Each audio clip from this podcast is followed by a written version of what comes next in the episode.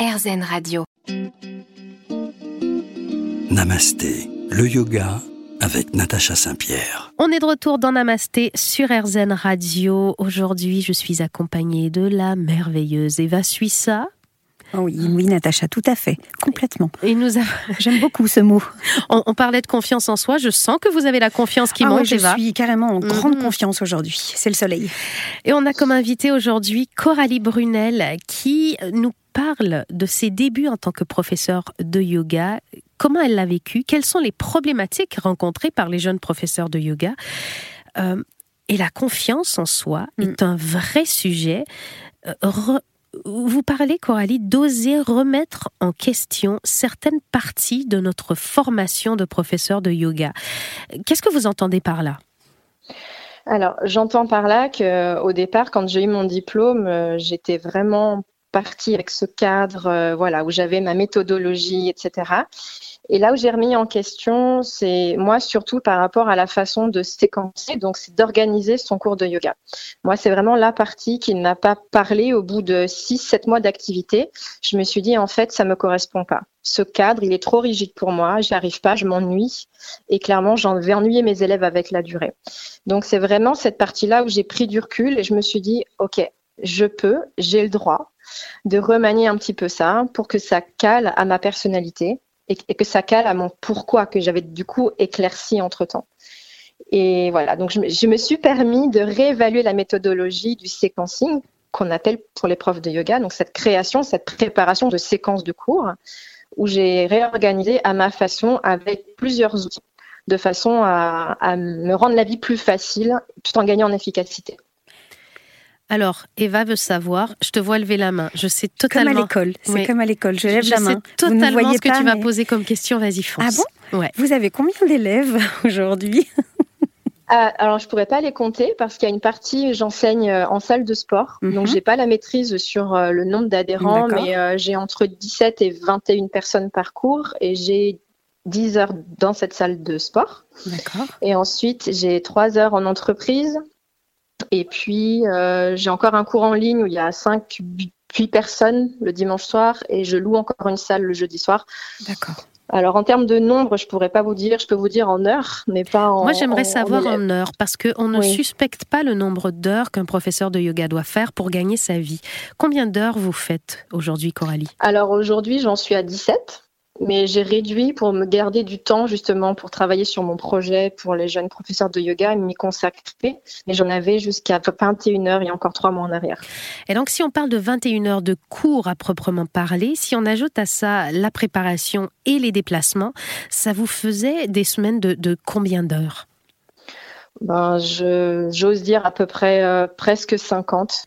Il, vous faut euh, faire l'administratif, il faut faire euh, l'organisation des cours, les déplacements, les nouveaux projets sur lesquels travailler. on est sur 50 toujours rester à jour. On est sur 50 heures par ah semaine. facilement. Et on demande aux professeurs de yoga d'avoir des formations en continu, de mhm. rester éveillés à tout ça. Vous avez croisé, euh, depuis, depuis que vous avez créé votre nouveau programme, dont on va parler dans un instant, vous avez croisé des professeurs de yoga épuisés? Oui, tout à fait je veux gagner en efficacité, je veux gagner ma vie et, sans y laisser ma santé. On ne suspecte pas à quel point les professeurs de yoga vont y laisser leur santé, puisque euh, souvent dans le cours de yoga, ils vont être là pour nous assister, ils vont courir à droite à gauche, puis ils vont démontrer la posture. Euh, vous, depuis le début du cours, vous faites le petit échauffement, vous êtes prêt à faire la posture. Le professeur de yoga, lui, bah, il s'est pas échauffé et tout d'un coup, paf, il fait la posture pour vous montrer. Ça peut être extrêmement exigeant aussi d'un point de vue physique, cette profession. Tout à fait. Non seulement, en fait, il y a quelque chose dont on ne parle pas, vous venez de l'aborder, c'est le burn-out, un petit peu du professeur de yoga, ça existe. Hein. Et puis, euh, effectivement, physiquement, c'est très engageant, dépendamment du nombre d'heures de cours. Donc, euh, c'est là aussi, on va faire des formations d'anatomie à côté pour nous, pour bien se protéger. Au-delà de nos élèves, c'est aussi pour nous protéger, nous, par rapport au nombre d'heures répétitives que l'on peut faire. Donc, euh, oui, il y a, Restez avec nous sur RZN Radio parce que on va revenir pour parler d'un très joli programme que vous avez créé, Coralie, qui s'appelle Ma boîte à outils yogi. Ça, c'est votre site Instagram où on va découvrir plein, plein de choses. Euh, je vous laisse la surprise. On revient dans un instant sur RZN Radio.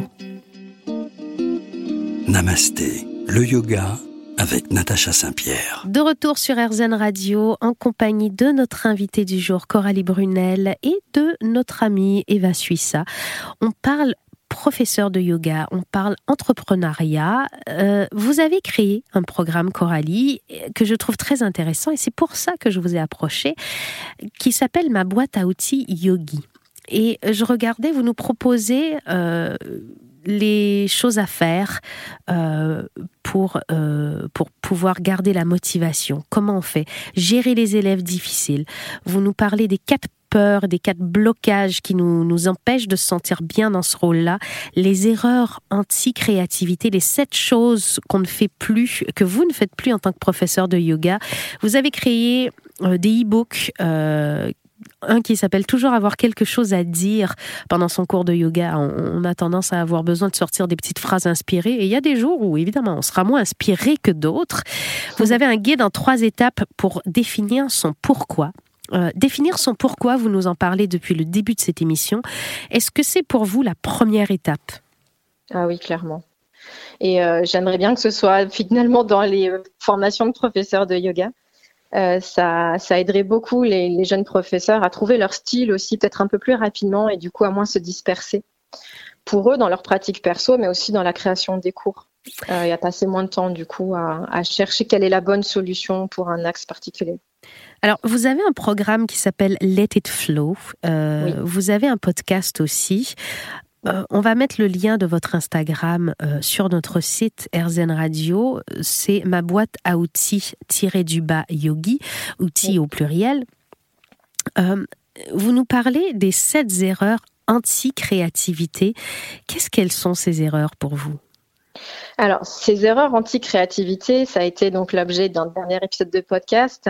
Euh, c'est vraiment les choses par lesquelles je suis passée et qui m'ont brimé en fait, qui m'ont coupé un petit peu les ailes. Euh, soit cette peur, voilà, de pas bien faire, soit le fait de ne pas oser sortir du tapis, par exemple, parce que notre tapis, c'est notre support de cours, mais en fait, c'est très restrictif. On a un espace de 1 mètre sur 1 mètre 80 et on doit évoluer là-dedans. Et des fois, j'ai envie de me dire, mais j'ai envie de sortir du tapis pour être créative aussi. J'ai le droit, en fait, de faire ça.